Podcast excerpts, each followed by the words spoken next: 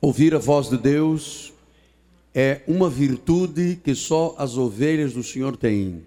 O lobo não ouve a voz de Deus. Abra sua Bíblia, por favor, no livro de Mateus, capítulo 20, versículo 28. O tema desta noite é Jesus veio para servir. Diz assim a palavra do Senhor: tal como o filho do homem, que não veio para ser servido, mas para servir e dar a sua vida em resgate de muitos. Ele veio para servir e dar a sua vida em resgate de muitos. Que esta palavra abençoe todos os corações. Oremos a Deus.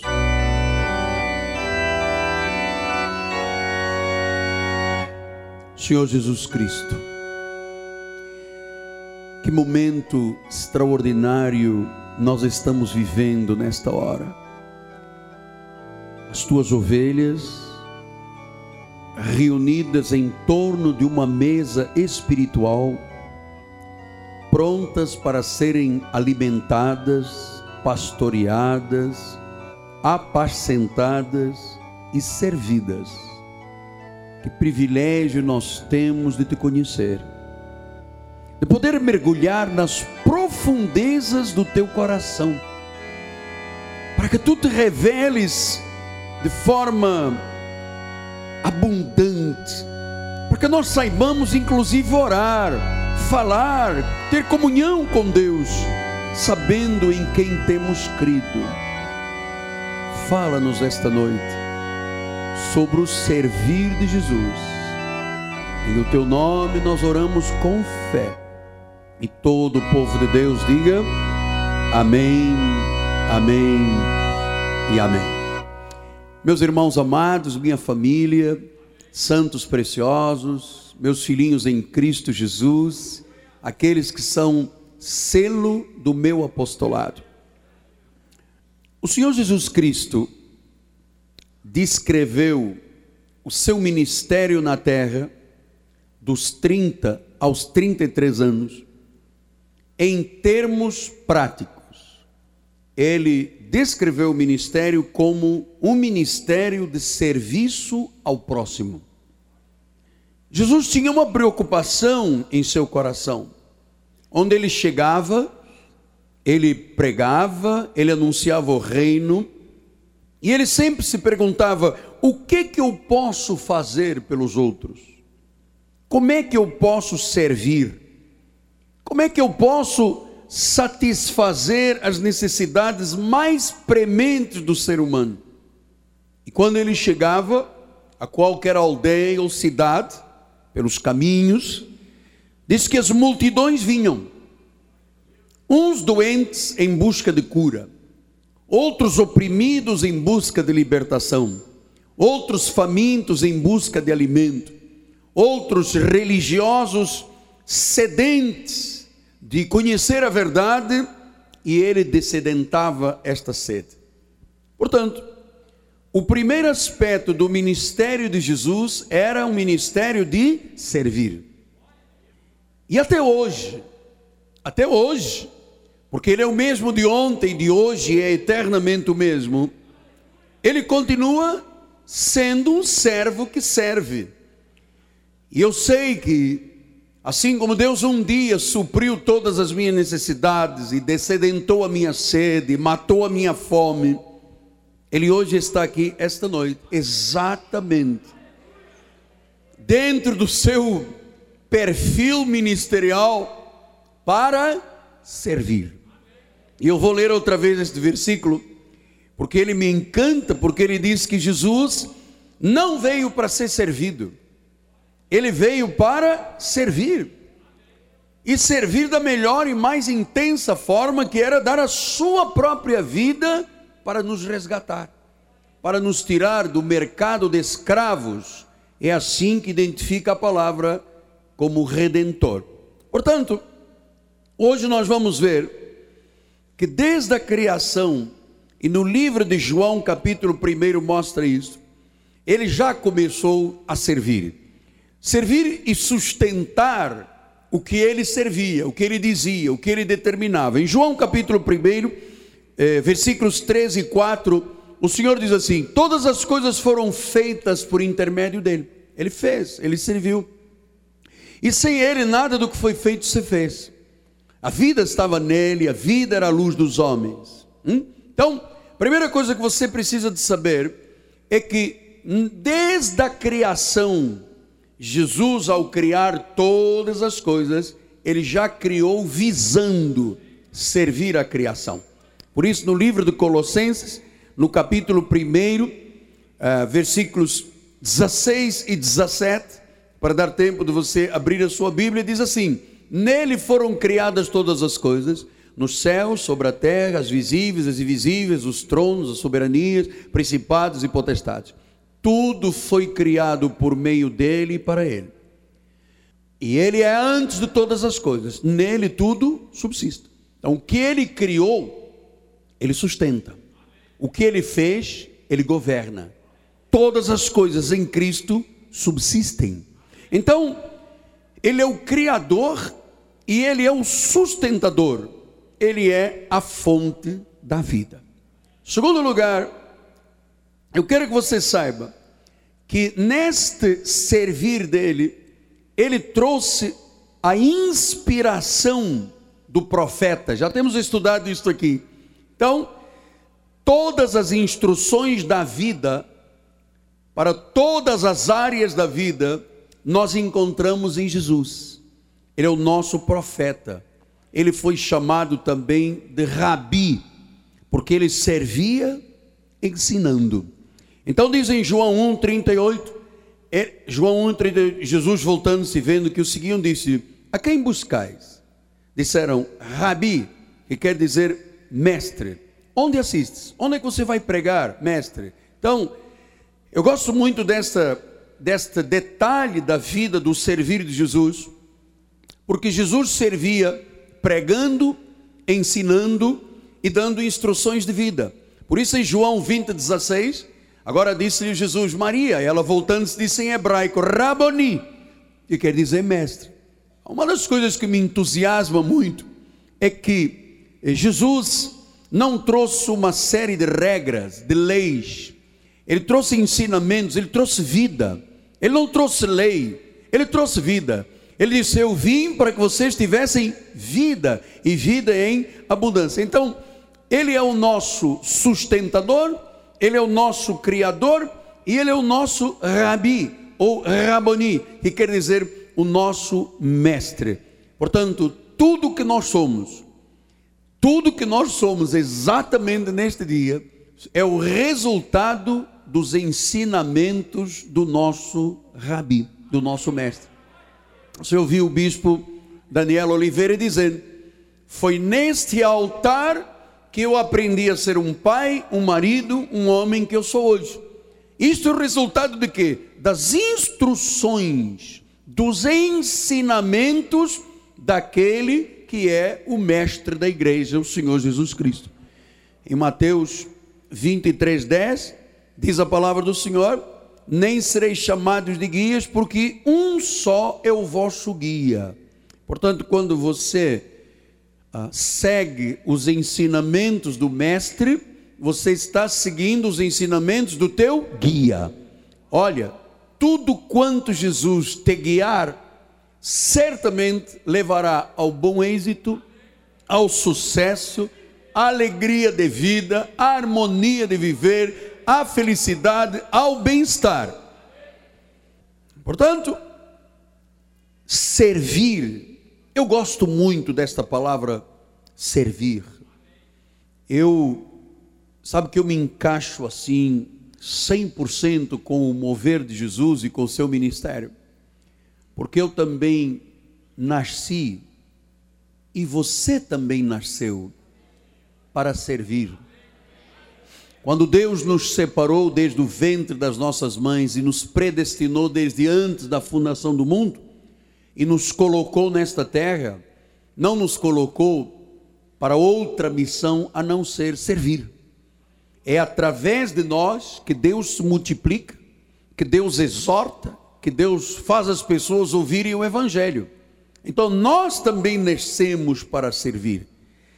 E eu gosto de que você saiba, como eu sei, que servir a Deus implica na obediência à palavra do Mestre. Não existe uma palavra que se contradiga na Bíblia Sagrada. Não existe um versículo entre milhares e milhares de versículos lá do Antigo Testamento que contradiga o último livro da, da Bíblia, o Apocalipse. A Bíblia é harmônica, tem harmonia, é um relógio suíço, tudo está bem engrenado, tudo é perfeito. A palavra de Deus é viva e é eficaz. Então vale a pena você seguir as instruções do mestre, do rabi, aquele que veio para servir. No livro de Lucas 5:5, só para lembrar o que diz a palavra do Senhor, com palavras de Simão Pedro, ele disse: Mestre, havendo tra... mestre, ó, rabi, o que ensina. Você sabe tudo que é bom da que eu tenho na minha vida, tudo eu aprendi com Jesus. O mundo não presta. Tudo que é, o mundo ensina é perverso, é maligno, é corrupto. Tudo que Deus ensina é bom, é luz, é verdejante, é pasto de Deus. Eu disse: Olha, eu trabalhei a noite toda, nada pescamos, nada apanhamos, mas, sob a tua palavra, mestre, sobre o que tu estás dizendo, meu amado, creia o que Deus diz em Sua palavra é luz, é vida. É este este livro que muda a nossa vida. Por isso a Bíblia se chama do hebraico Bíblia, que quer dizer o livro por excelência, o livro dos livros. Aqui estão instruções para todas as áreas da minha vida e da sua vida. Pastor, eu tenho um problema de emoções aqui, há a resposta. Eu tenho um problema financeiro aqui, há a resposta. Eu tenho um problema de casamento, aqui está a resposta. É sobre a tua palavra, mestre Rabi, que eu vou lançar as minhas redes. Se você lançar a tua rede sobre o que Deus te ensina a respeito de finanças, você vai colher muito, pescar muito. Se você lança as suas redes sobre o que Deus fala de perdão, você vai ser livre. Se você lança as suas redes sobre qualquer área de emoções, você vai ter o suprimento sobre a tua palavra. Por isso, nossa igreja é uma igreja cristocêntrica. O centro da nossa igreja é a palavra de Cristo, a Bíblia Sagrada, porque esta palavra é espírito e é vida. Você se lembra? Quando Jesus estava num barco e se levantou uma grande tempestade, em Lucas 8, 24, responde, diz assim, chegando-se ele, despertaram dizendo, mestre, mestre, estamos perecendo, desperta-se Jesus, despertando Jesus, repreendeu o vento e a fúria da água, tudo cessou e veio a bonança. Veja, até nos momentos mais difíceis da vida, quando se levantam ventos dentro de casa, quando se levantam tempestades na tua empresa, quando a fúria da água, das tempestades, das trovoadas chegam, quando ele fala, a sua palavra faz cessar, traz bonança. Meu irmão, tu podes ter entrado hoje aqui de cabeça para baixo, de ponta cabeça, tua vida revirada, teus sentimentos, sabe, sangrando teu coração hoje a fúria da vida vai cessar e a bonança por causa do Mestre Jesus Cristo. Diga glória a Deus. Você se lembra quando uma mulher foi procurar Jesus, estava terrivelmente doente, aí no mesmo capítulo 45, 48, diz a palavra: Jesus disse: Quem me tocou? Como todos negassem, Pedro, com seus companheiros, disse: Mestre, Rabi, aquele que ensina, aquele que conduz, aquele que guia. As multidões te apertam e te oprimem, e tu dizes: Quem me tocou? Contudo, Jesus insistiu: Alguém me tocou, porque eu senti que de mim saiu o poder. E vendo a mulher que não podia ocultar, se aproximou-se trêmula e prostrando-se diante dele, declarou à vista de todo o povo a causa porque lhe havia tocado e como imediatamente fora curada. Então lhe disse: Filha, a tua fé te salvou, vai-te em paz.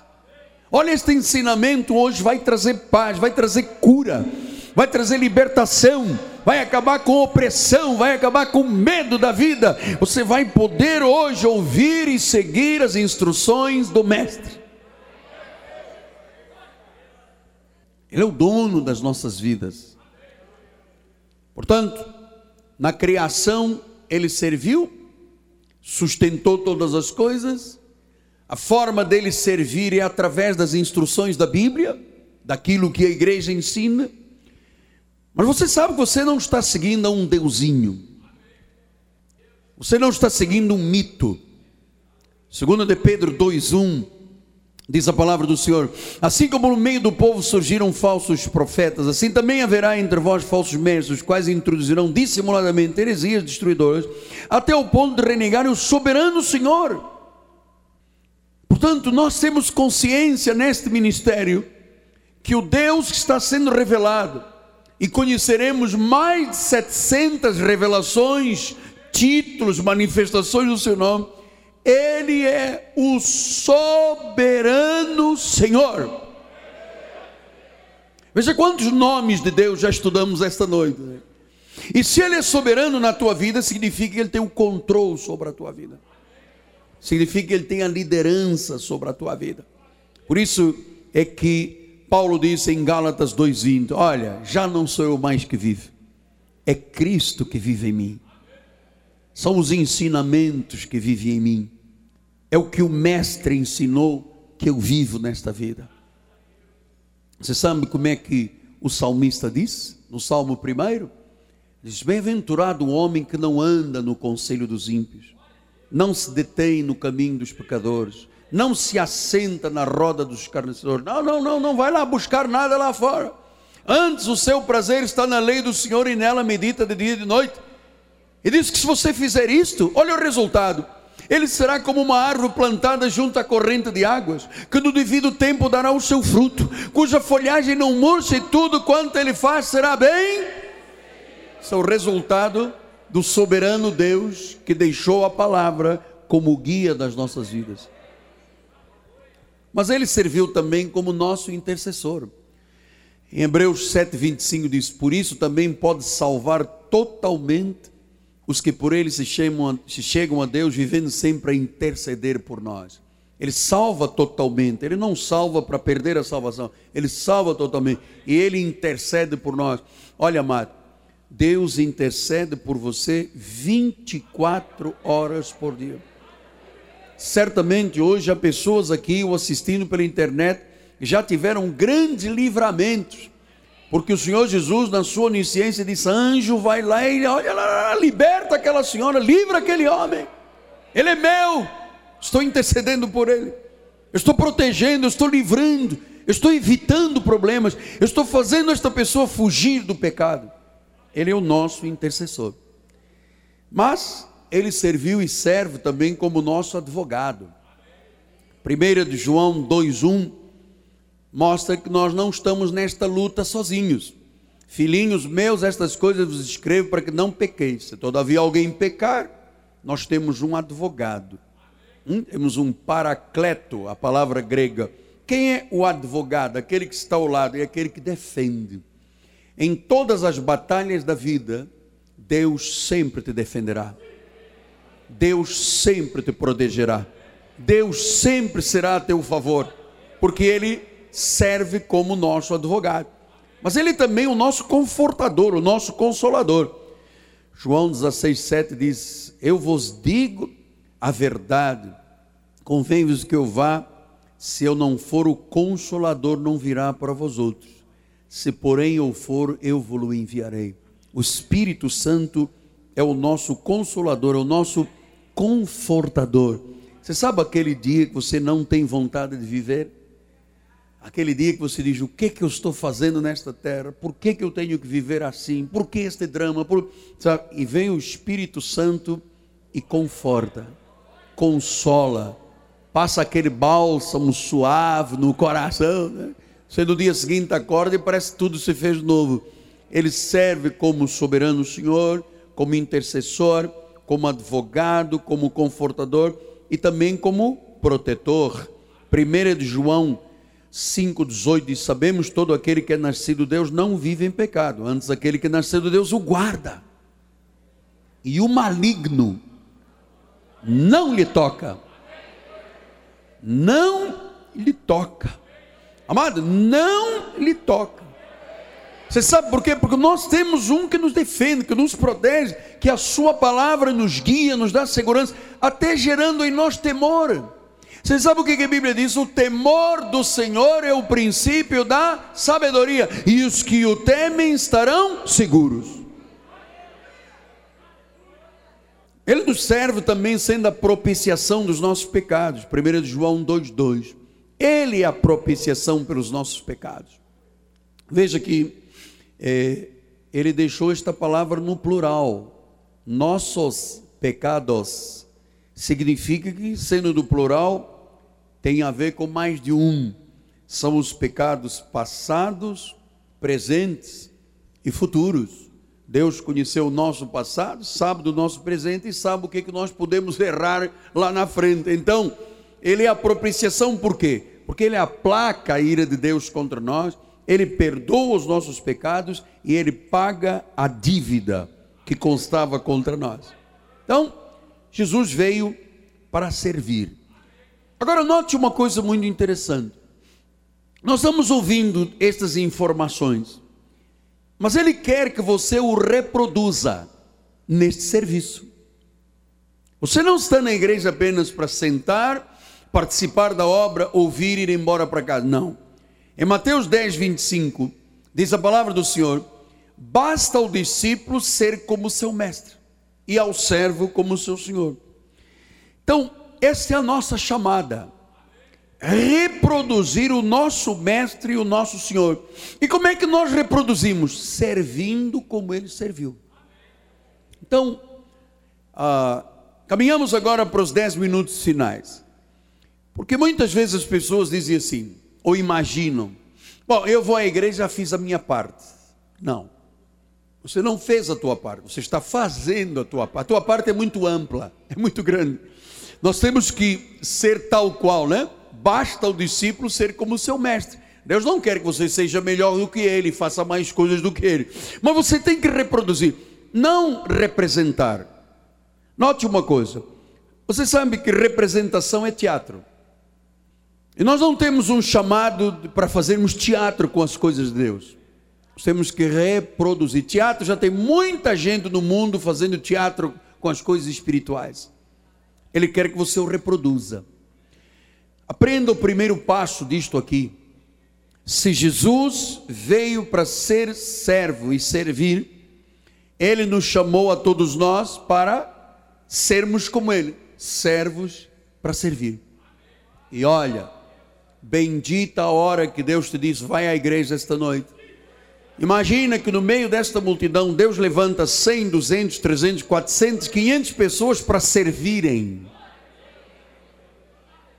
Pastor, mas eu não canto, eu não danço, eu não sei pregar. O que, é que eu tenho que fazer para servir? Agora nós vamos caminhar. 2 de Coríntios 5, 18 a 20.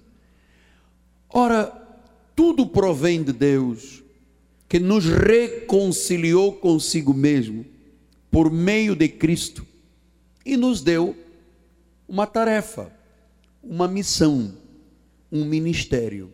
A todos nós, diz ele nos deu, está falando a igreja de Jesus, todos, novo, velho, rico, pobre, branco, negro, não importa. A todos nós que somos corpo de Cristo, Deus nos deu um ministério.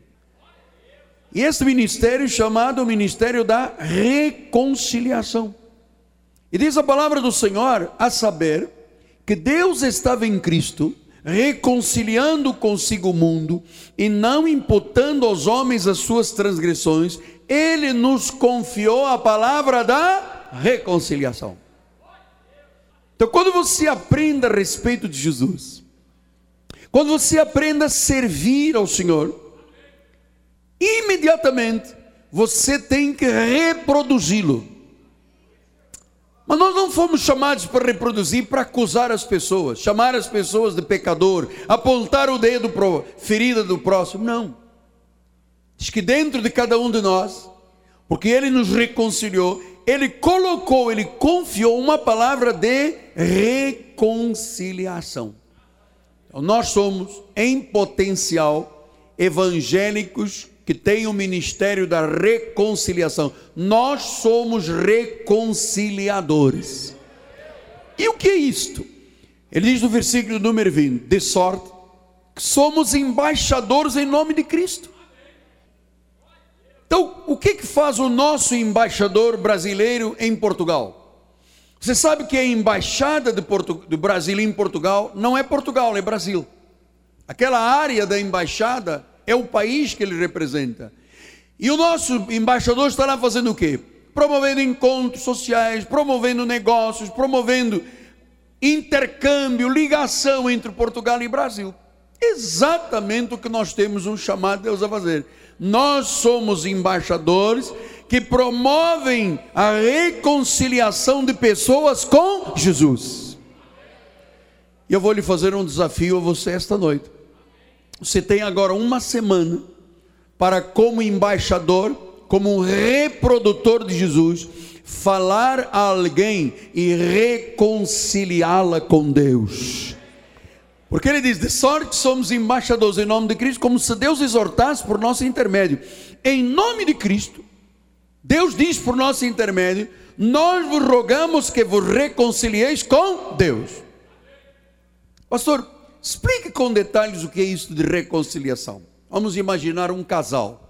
Um casal está aqui, está bem, um dia briga, se separam. Depois tem uma intervenção de alguém, ora, não sei quem, eles voltam e se reconciliam. Olha, exatamente isso. Os eleitos de Deus vieram a esta terra para viverem a salvação.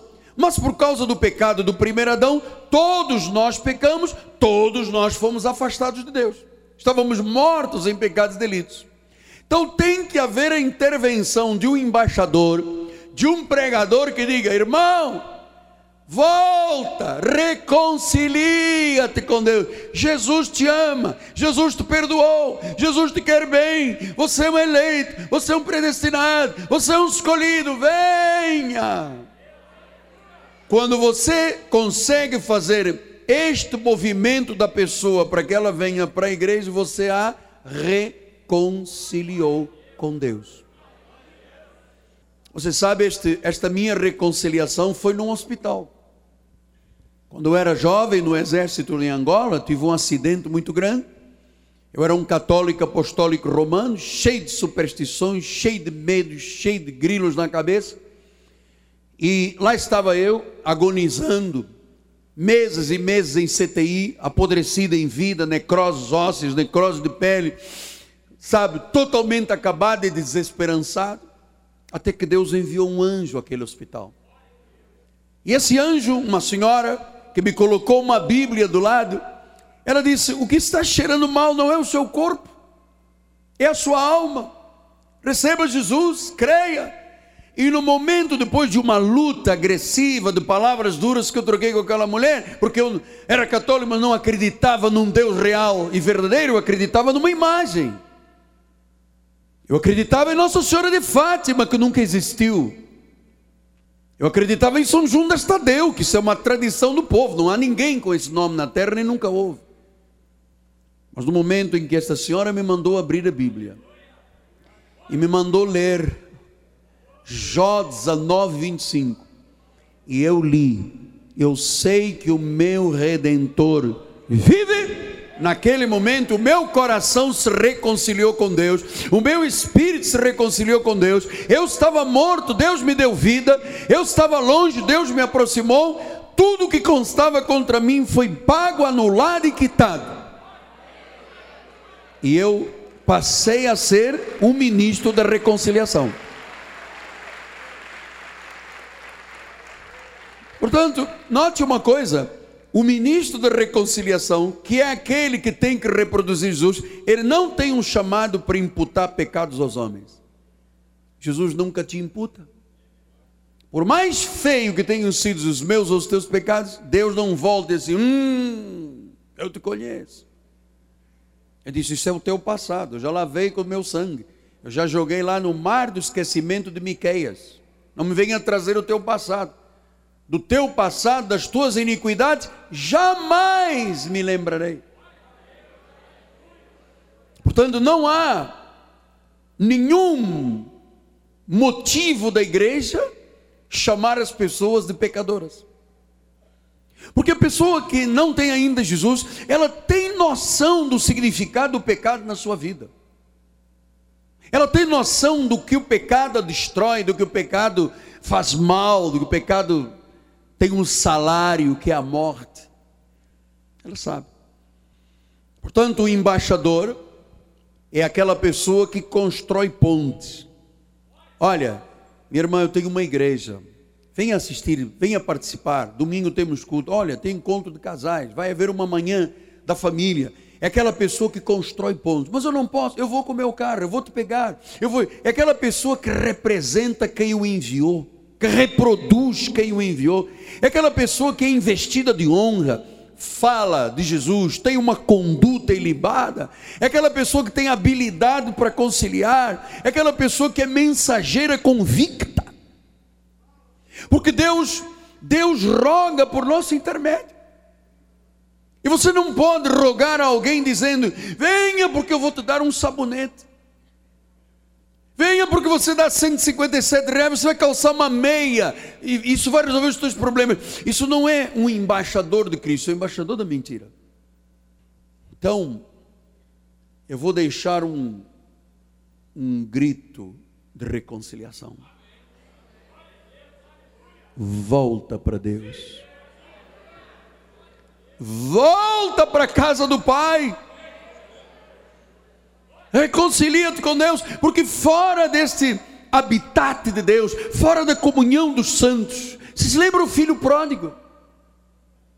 Na lei dos judeus era maldição quem em vida do pai pedisse os seus bens como herança, disse o livro do Provérbios de Salomão. Mas diz que um filho bateu à porta e disse: Pai, eu quero a parte que me compete dos teus bens. E o pai perguntou: O que você quer fazer? Oh, eu quero viver a minha vida, não quero mais esse negócio de igreja. Esse negócio ter que vir ao estudo bíblico, depois tem que vir a quarta, e domingo, e sábado. Não, eu quero viver a minha vida, eu vou curtir a minha vida. E o pai disse: Pois não, passa ali no departamento pessoal do Banco do Brasil e leva a tua parte. E ele levou, encheu uma mochila da Nike cheia de dinheiro, comprou um sapato da Osaxis, botou uma calça jeans toda apertada, um casaco de couro cheio de taxa, cheio de primeira volta já no Rock in Rio, e foi, e foi, e foi, e bebeu, e fez, e gostou, e se prostituiu, e fumou, e injetou, e e a vida parecia uma festa. Até que um dia ele pegou a sua carteira de cheque e disse: Uau, acabou o dinheiro. E agora? Agora, eu vou tentar arranjar um emprego, fechar a porta, fechar. Porque, irmão, é, o afastamento da obra de Deus traz muitas consequências.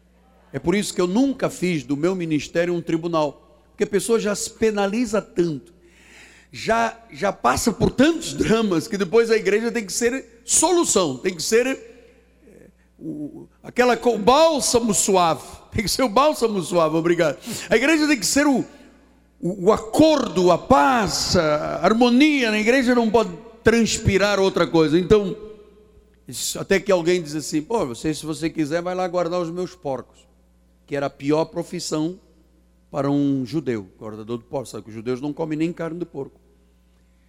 E ele lá no meio das alfarrobas, do carne de porco, do não sei de do cheiro de porco, ele pensou assim: barbaridade. Tia.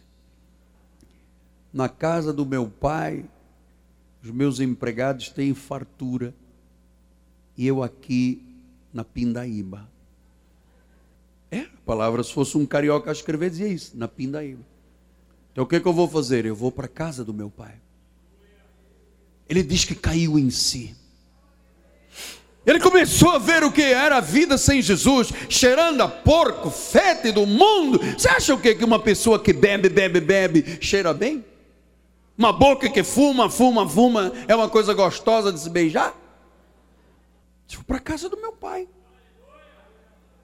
Isso caiu em si.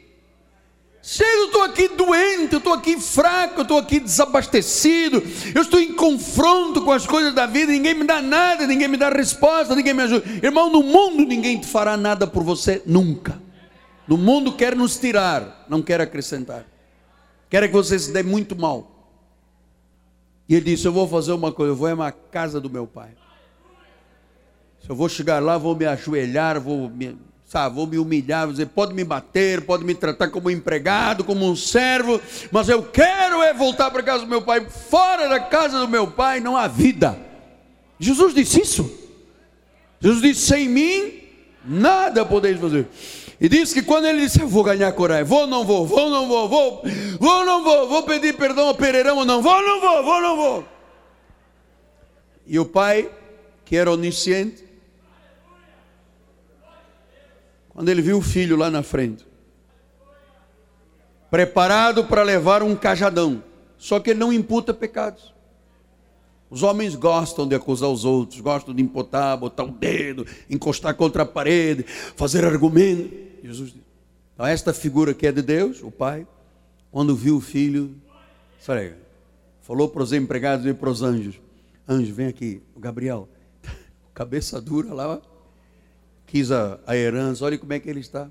Saiu daqui com uma calça jeans da Diesel, olha, está todo esfarrapado. Saiu com um tênis da Oazax, olha como é que ele está. Saiu com uma mochila comprada no Leroy Merlin, do que há mais maravilhoso. Olha lá ele todo esfrangalhado. E antes que ele pense de outra forma, o pai correu, correu, e o abraçou e o beijou e disse: Meu filho,